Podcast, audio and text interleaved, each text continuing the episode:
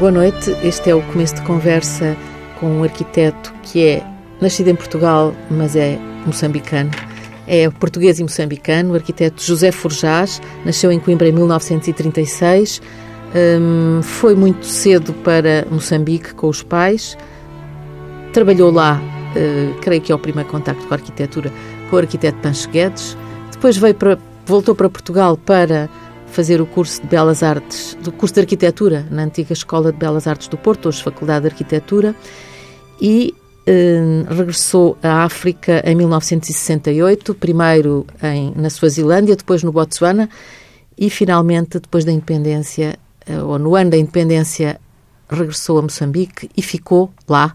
Eh, continua a ser o, o, o, país, continua a ser o seu país, José Forjás Sim, sim, absolutamente. Aliás, cada vez são menos, uh, tenho menos países. Eu sou, considero-me perfeitamente internacional uh, e, e, começo a, como é que é dizer, começo a questionar as, os patriotismos, porque acho que este mundo está a sofrer muito por, uh, por isso mesmo. Mas eu sou, sou moçambicano de, de emoção, não de nascimento, e sou português também pelas mesmas razões, mais o nascimento. Mais o nascimento.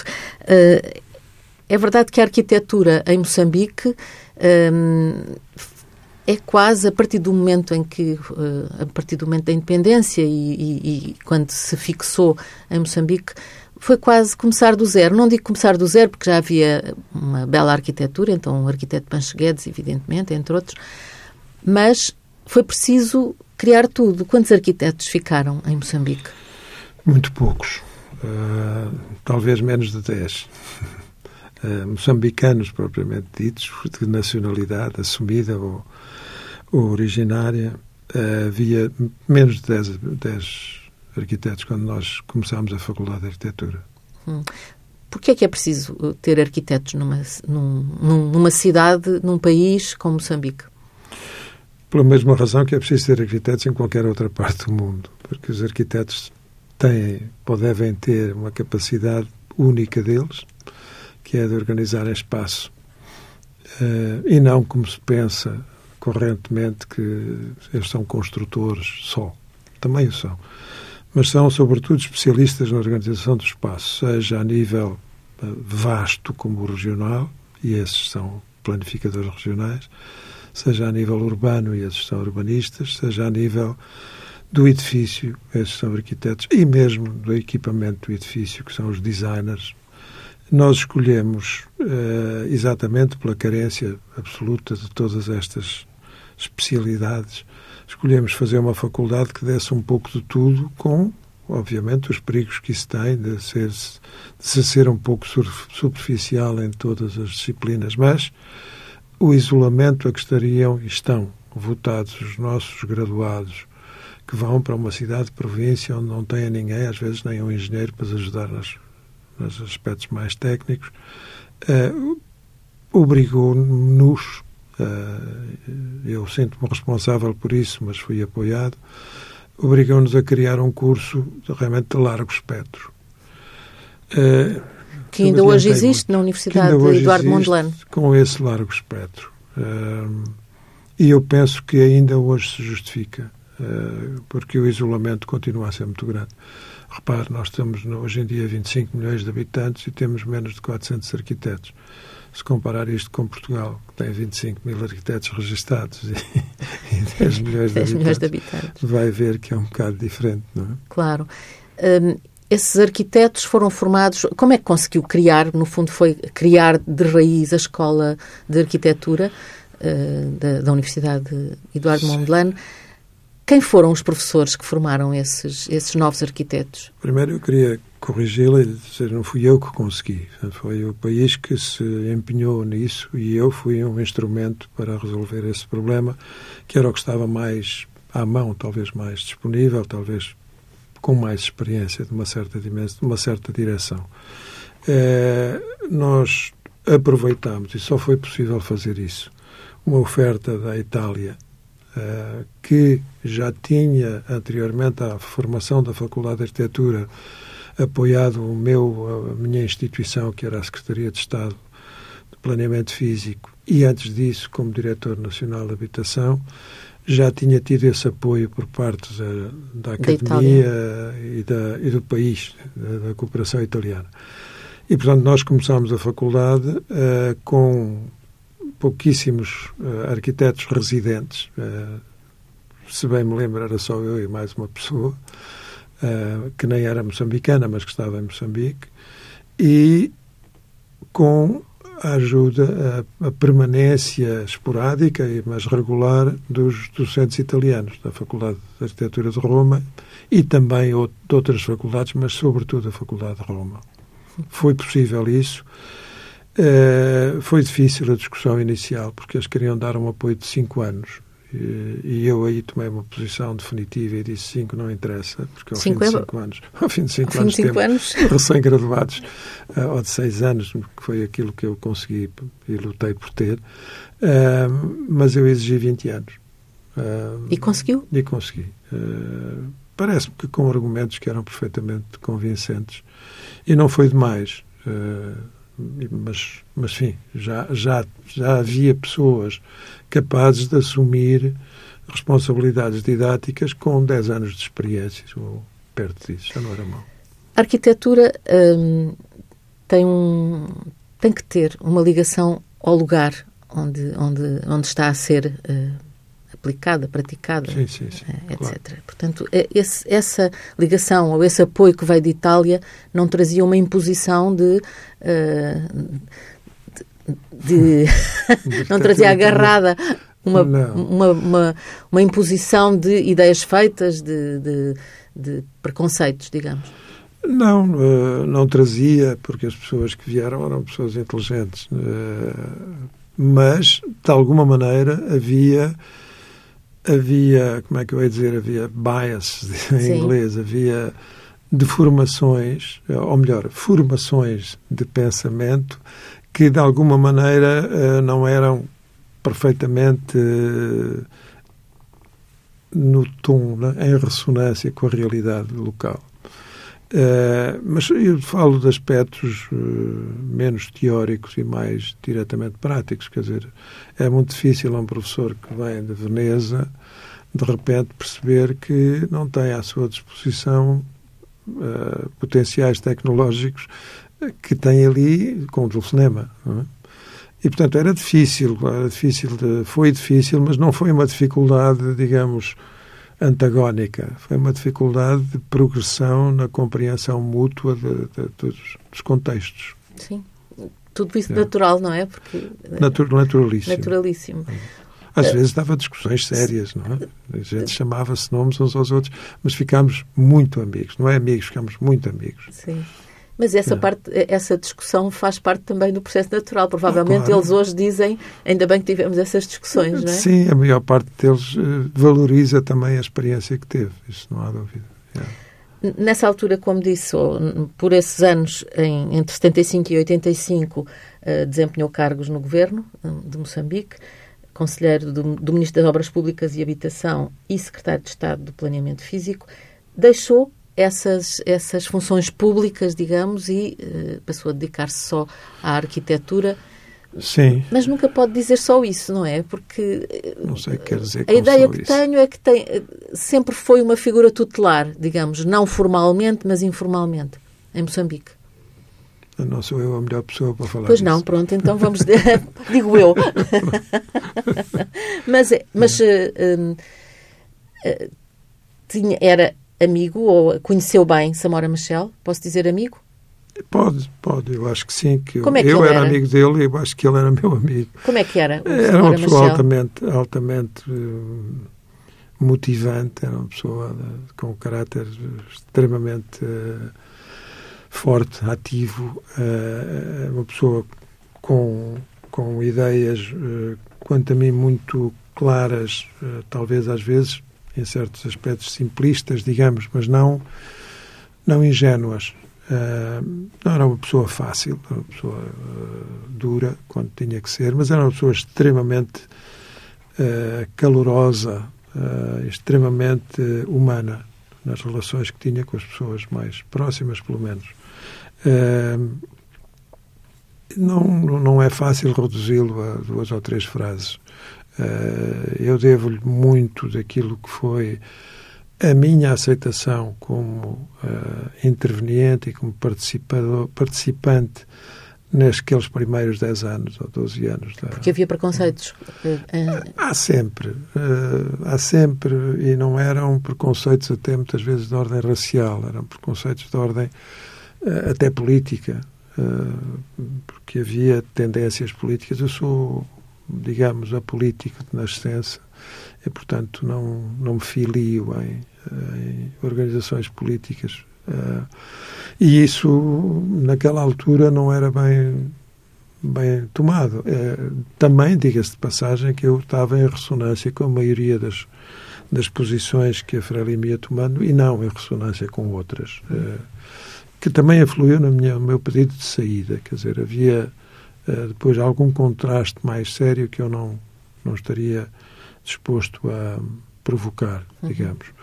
Uh, mas, mas eu acho que foram os, os 10 anos a partir dele, muito a partir dele, que, que também me seja, também ajudaram a formar-me a mim como personalidade. São uns anos muito intensos, não é? São, os anos a seguir à independência, anos, com muito o, importantes.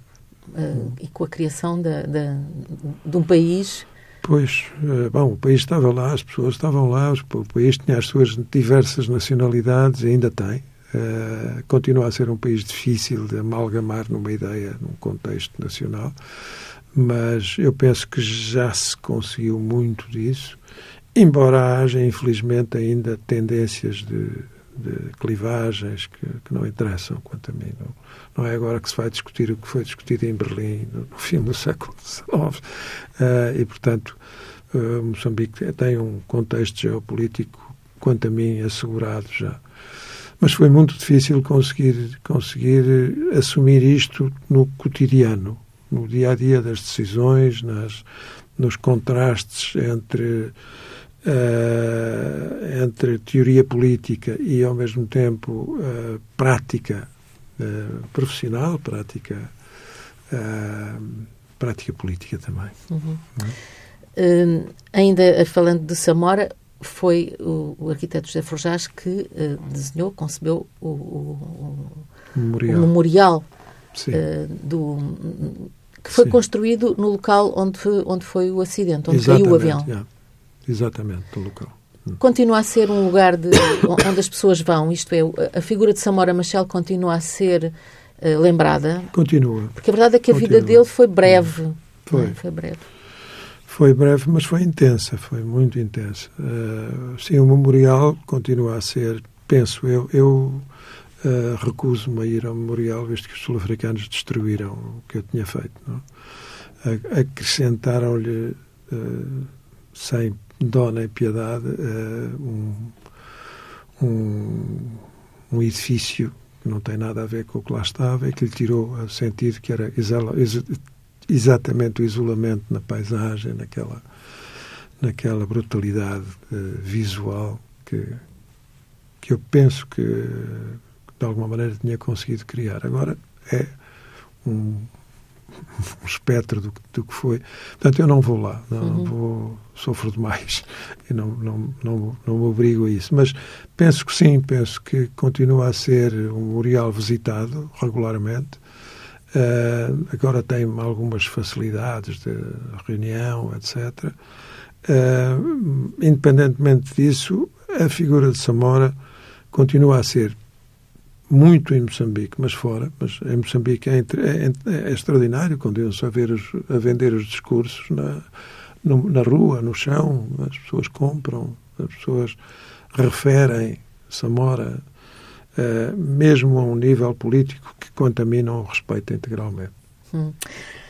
Uh, é também, eh, quer dizer, cresceu, conheceu muito cedo e, e, e é curioso porque foi a última vez que nós nos encontramos, o arquiteto já dizia eu, e que ambos vimos o Malangatana. Portanto, eh, hum. o, o, o Malangatana foi seu companheiro, seu amigo, digamos. Aliás, construiu a casa dele. Sim, sim. Construiu a casa dele, é. que ele uh, continuava a discutir, não era? continuava a pôr em causa. Não. Vocês tinham uma relação tinham uma relação de quase de irmãos. Sim, Portanto, sim, embirraram um acho com o outro, como deve ser, não é? Mas não, mas olha que ele gostava muito da casa. Eu sei.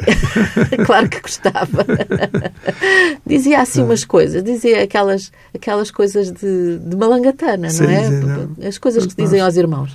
Nós fizemos-lo juntos e, enfim, há coisas que ele tinha razão. Eu tinha que ter uma rede para não deixar entrar as cobras. Era isso. Pronto. Exato. E então a gente lá pôs a rede para não entrarem as cobras, porque apesar de tudo era ele que mordiam mais facilmente que a mim, que estava longe. Mas não, não, Malangatana e eu tivemos uma longa eh, identidade de, de ideias, de, de emoções eh, e de amizade, sobretudo. Quando nos vimos a última vez foi por ocasião de uma, mais uma exposição conjunta. Já tínhamos uma tradição disso, já fize- fizemos várias exposições juntos. Eh, infelizmente, foi a última vez que o vi, foi quando estivemos naquela entrevista, naquela, Naquela conversa que tivemos na Casa da conversa. Cerca. Pois, porque eu tive que voltar para Moçambique e ele morreu Ele estava já menos de, um, doente. menos de um mês depois. Sim. Não. Mas era muito engraçada a vossa relação, muito, muito comovente, porque era, era, era muito sólida e por isso podia, por isso permitia que houvesse eh, Ah, sim, assim umas brincadeiras um para o outro. É, mas ó, tem piada, está tá por, tá por uma tónica eh, grande demais nessas brincadeiras. Sim, porque é uma Mas coisa vista que- de fora da minha Pois. parte, não é? Mas nunca, nós nunca tivemos, nunca nos chateámos um com o outro. Não, mas percebia-se isso, percebia-se que não se, não se chateavam. Por isso é que eu estava a dizer que é como os Ah, Pelo irmãos. contrário, a- a- ajudámos-nos muito mutuamente. Eh, eh, Eu em aspectos mais práticos, digamos, da vida dele, e ele em aspectos mais, como é que eu ia dizer, eh, mais emocionais e mais até políticos da minha vida. Não é? Eu senti sempre um suporte, um apoio da parte dele que me foi importante. Eh, o arquiteto José Forjás é também o autor da Casa de Kofi Annan. Sim. Continua a Da casa não, do projeto, infelizmente. A não casa chegou a foi ser construída? Não, não. Então, Não, porque entretanto ele eh, decidiu não ir para, para o Ghana, eh, vendeu o terreno e acho que está a viver na Suíça, de maneira que sim. pensava pensava que se tinha concretizado porque tinha. Fez-se tudo até ao fim, até ao último pormenor. Eh, discuti com ele várias vezes, fomos a Nova Iorque tra tra trabalhar nisso, etc. Mas pouco Em Nova Iorque, quando ele ainda era secretário-geral das secretário, Nações sim, Unidas. sim, Sim. sim. Eh, inclusive eu fiquei lá em casa dele. Era uma pessoa simpaticíssima. E tanto ele como a esposa eram pessoas que eu estimei muito, que estimo muito. O, o que é que. eh, o o que é que os ligava? Além, era a África que vos ligava? A quem? Eh, ao Kofi Annan?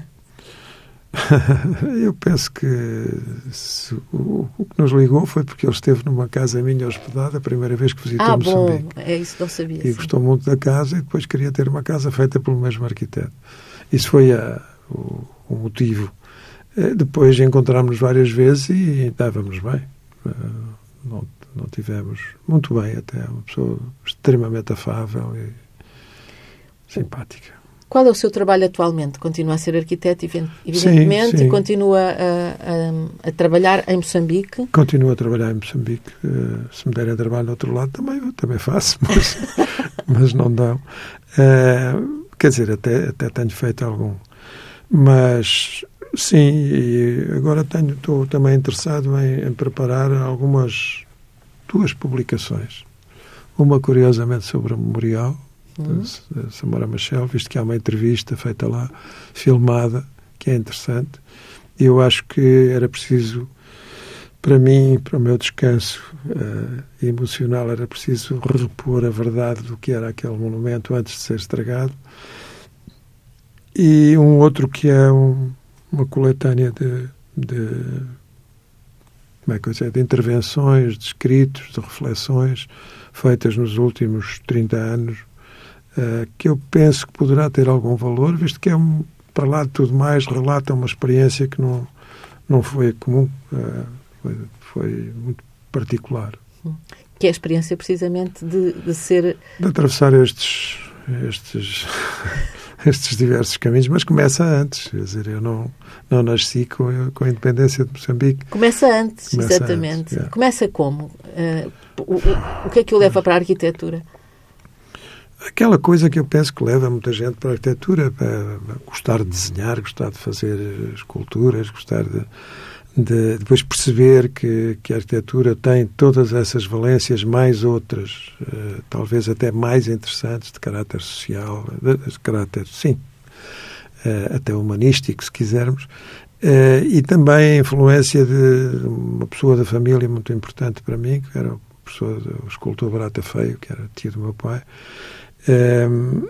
com quem eu imediatamente entrei em grande consonância é? e que teve muito muita paciência para mim, que me amparou. Uh, e eu quase que ia começando por ser escultor, mas depois, uh, de alguma maneira, influenciou-me mais uh, outras dimensões da, da, atividade criativa e, e fui realmente para, para, para a arquitetura. Mas viu trabalhar? Ah, trabalhei com ele, todos os dias. Ele tinha o ateliê em frente na Biblioteca Municipal do Porto, em frente à Escola de Belas Artes. É que eu saía da escola, ia para o ateliê dele, tinha o meu cantinho, o meu barro para fazer as maquetes, ajudava a mudar as, as, as, os bustos de um lado para o outro, porque ele era uma pessoa pequenina e não muito forte, e conversávamos, quando ele queria conversar comigo, eu estava caladinho para não interromper o trabalho que ele estava a fazer. Uh, mas foi uma pessoa muito importante na minha vida, como mentor uh, artístico. Uh, e também depois toda a, todo o brilho intelectual e a atividade eh, absolutamente excitante do que era a Faculdade de Arquitetura, perdão, a Escola, a Escola de, Belas, Artes, Artes. A Escola de Belas Artes nos anos, no fim dos anos 50 e foi um, dos 60. Um, foi, foi um, um raio de sol, digamos. Foi muito bonito. Era, era um foi um momento. Apanhou o tempo do Carlos Ramos sim, sim, como diretor. Sim, sim, sim.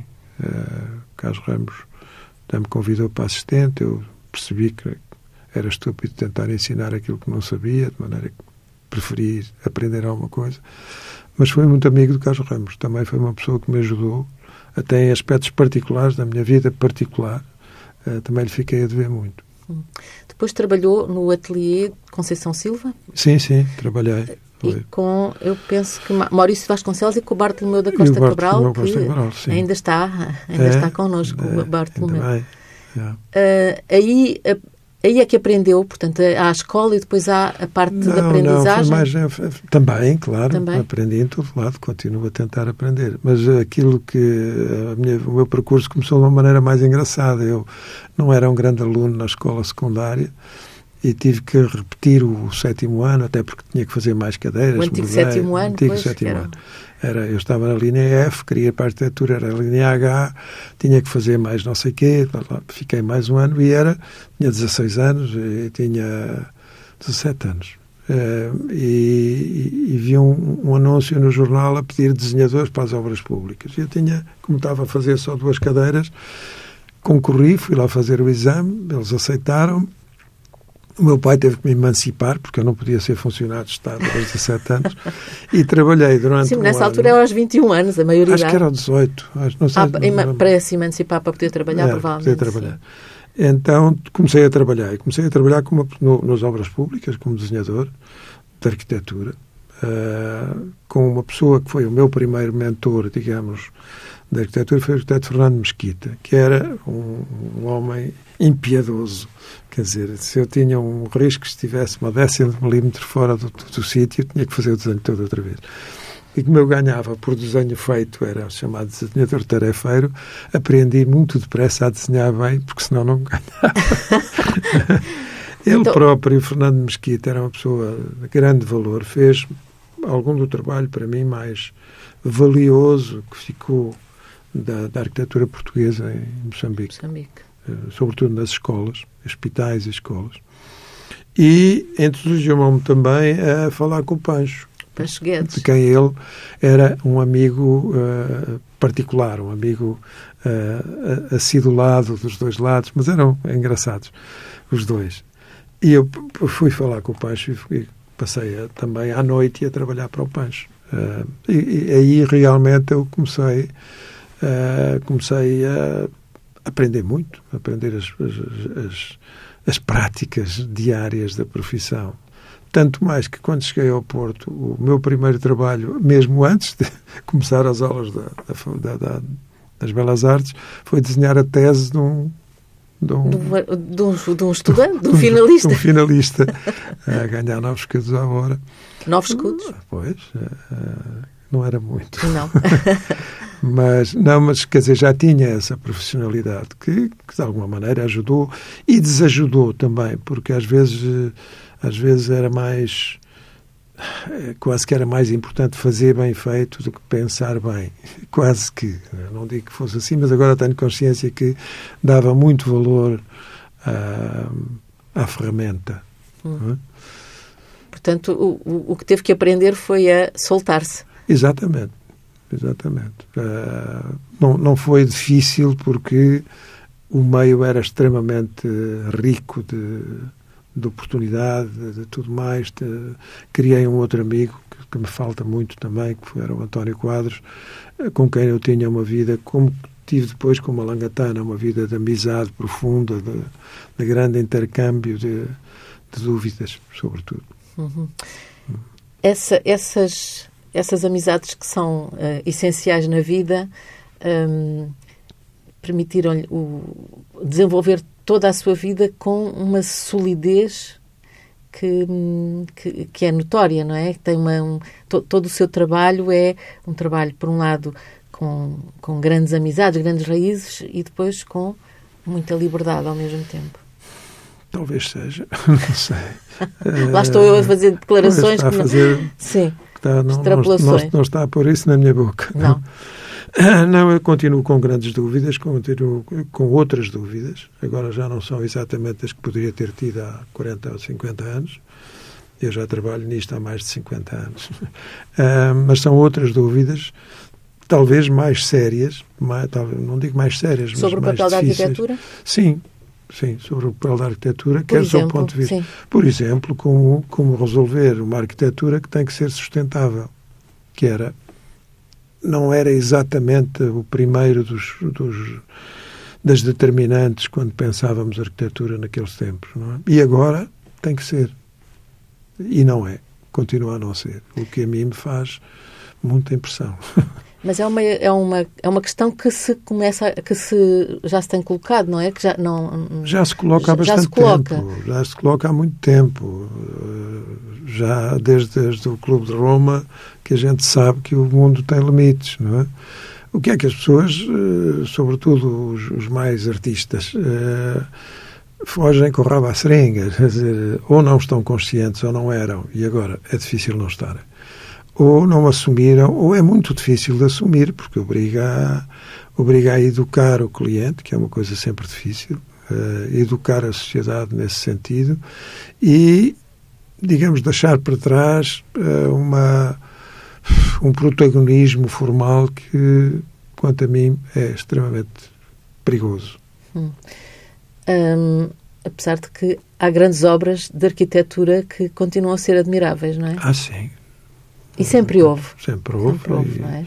e, agora, digamos, eu diria até que há mais, mas também há muito mais uh, que é construído, que é feito, etc. Mas talvez haja demais às vezes. Uh, se, se, percebe o que eu quero dizer. Quer dizer, uh, há muita obra que até não se justifica ter, estar a ser feita, que é desperdício de, de recursos, recursos universais. Eu prefiro dizer universais a naturais, porque naturais as pessoas estão.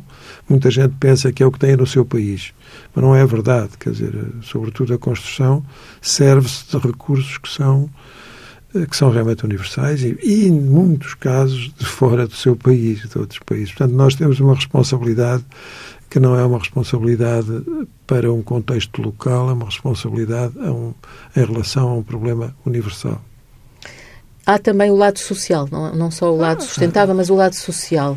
E, e, foi curioso que o prémio Pritzker tivesse sido atribuído ao Aracena, ao uhum. arquiteto Aracena, sim. que é mais um homem da habitação social do que de, dos sim. grandes gestos e sim, dos grandes edifícios, não é? Foi, foi, foi significativo, com certeza. Yeah.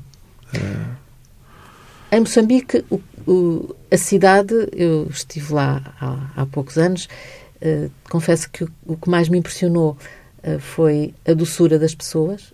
Penso que há uma doçura uh, que, é, que se sente no ambiente, mas um, só estive em Maputo e penso que a cidade está, em, está a precisar de, de trabalho de urbanismo, não é? De, que, é um, que é um trabalho que, que é lento, que, que tem que ser feito, não é?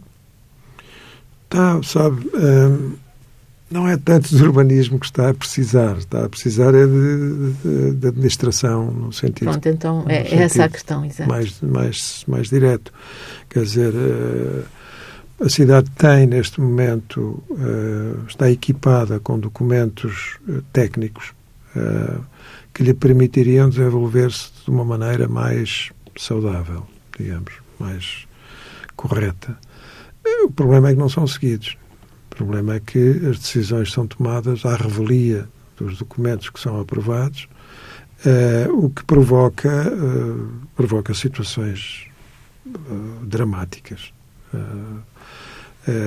esse é que é realmente o problema. Não são, a culpa não está tanto nos urbanistas ou nos conceitos urbanísticos que possam estar a ser discutidos. Está na administração municipal. Porque, em, última análise, é sempre a política que É sempre a política, porque o espaço é uma categoria política hum. também. Explique-me lá essa ideia.